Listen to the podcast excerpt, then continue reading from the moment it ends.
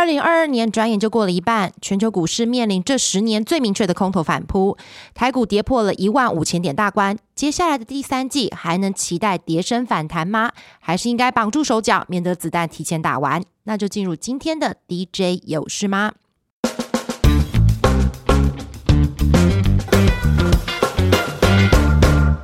今天的节目还是分为三个部分。第一大段我们会从美股、台股第三季展望相对明确的个股切入；第二部分则是热门族群的解析；第三部分是未来两周的大事。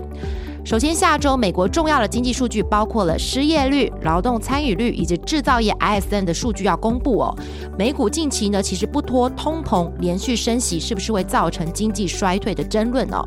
这次我们访问到的中国信托证券投顾认为呢，联储会下半年还有七码的升息空间，分别为七月三码、九月两码以及十一、十二月各一码。那第三季呢，道琼指数的交易区间预估会落在三万到三万三千点之间，纳斯达克则。预期会在一万零五百点到一万两千五百点之间去区间整理哦。那在经济成长跟通膨一片的负面声浪中呢，也不是没有好消息。美国白宫通过了海运改革法以及游说 OPEC 增产，希望能够借此降低通膨的压力。另外就是要调降中国关税的议题。假设这些议题呢有机会进一步的实现，对于降低美国通膨的预期以及全球贸易恢复会有正面的意义。中国信托证券投顾第三季看好的是像麦当劳。啊，可口可乐啊，Dollar Tree、美元树这样的一般消费公司，主要是油价、原物料以及运输成本有所修正之后呢，对这些公司后续的毛利率以及盈利率改善会有很大的帮助。另外就是微软、苹果这些蓝筹科技股，微软的 Office 结合了更多云端的功能，会带动了平均客户销售额大幅增加。那苹果下半年推出的 iPhone 十四镜头的解析度大幅的提升，新品的销售应该也会推升公司的营收以及获利。回到台股之前，MDJ 专题组也有推出下半年成长相对明确的个股盘点哦。我们从中精选再精选，挑出了车用自动化、刚性需求以及两岸解封三大概念族群。其中车用跟自动化的族群呢，是中国经济力挽狂澜、积极推动的主力哦。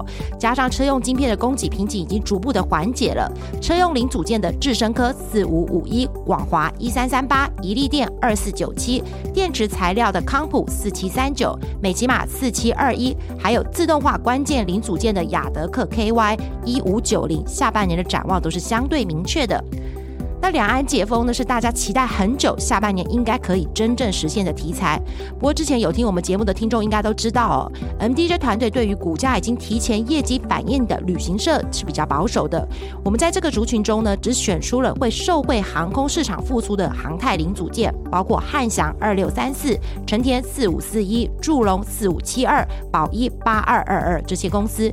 那大陆解封之后呢，有新产能开出的公司，包括鲜活 KY 一二五六、金属包材的福珍 KY 八四一一，大陆厂的易柱动能都会比上半年明显的好转。而在通膨排挤非必要的资本支出以及个人消费之下呢，还是有族群订单相对稳定、能见度可以看得比较长的半导体。我们只着重在先进制程相关的，包括金鼎三四一三、中沙一五六零、星云三五八三、群益六六六四、凡轩六一九六、泰升八零二七这些公司哦。这些公司的订单能见度至少都可以看到二零二四年。另外像是代理半导体材料的重越五四三四、光也是跟先进制程息息相关哦，细晶圆也持续的供不应求，这些都是公司展望比较明确的。还有个别公司靠利基产品突围，包括检测设备的智茂二三六零，化合物半导体的 IETKY 四九七一。那有兴趣的观众朋友呢，其实都可以上 MDJ 的网站看更多完整的讯息。也跟美股同样的选股逻辑哦，一般消费是比较不受通膨排挤的族群之一哦。连锁通路的统一超，第二季开始呢，同店的销售可以恢复增长。另外就是食品厂的南桥一七零二，生产的油脂也是不能不用的必需品。南桥泰国烘烘焙的面包零食的产线下半年也会投产。工业电脑也是经济修正期的防御概念股，这周也列在我们 XQ 全球赢家的热门族群。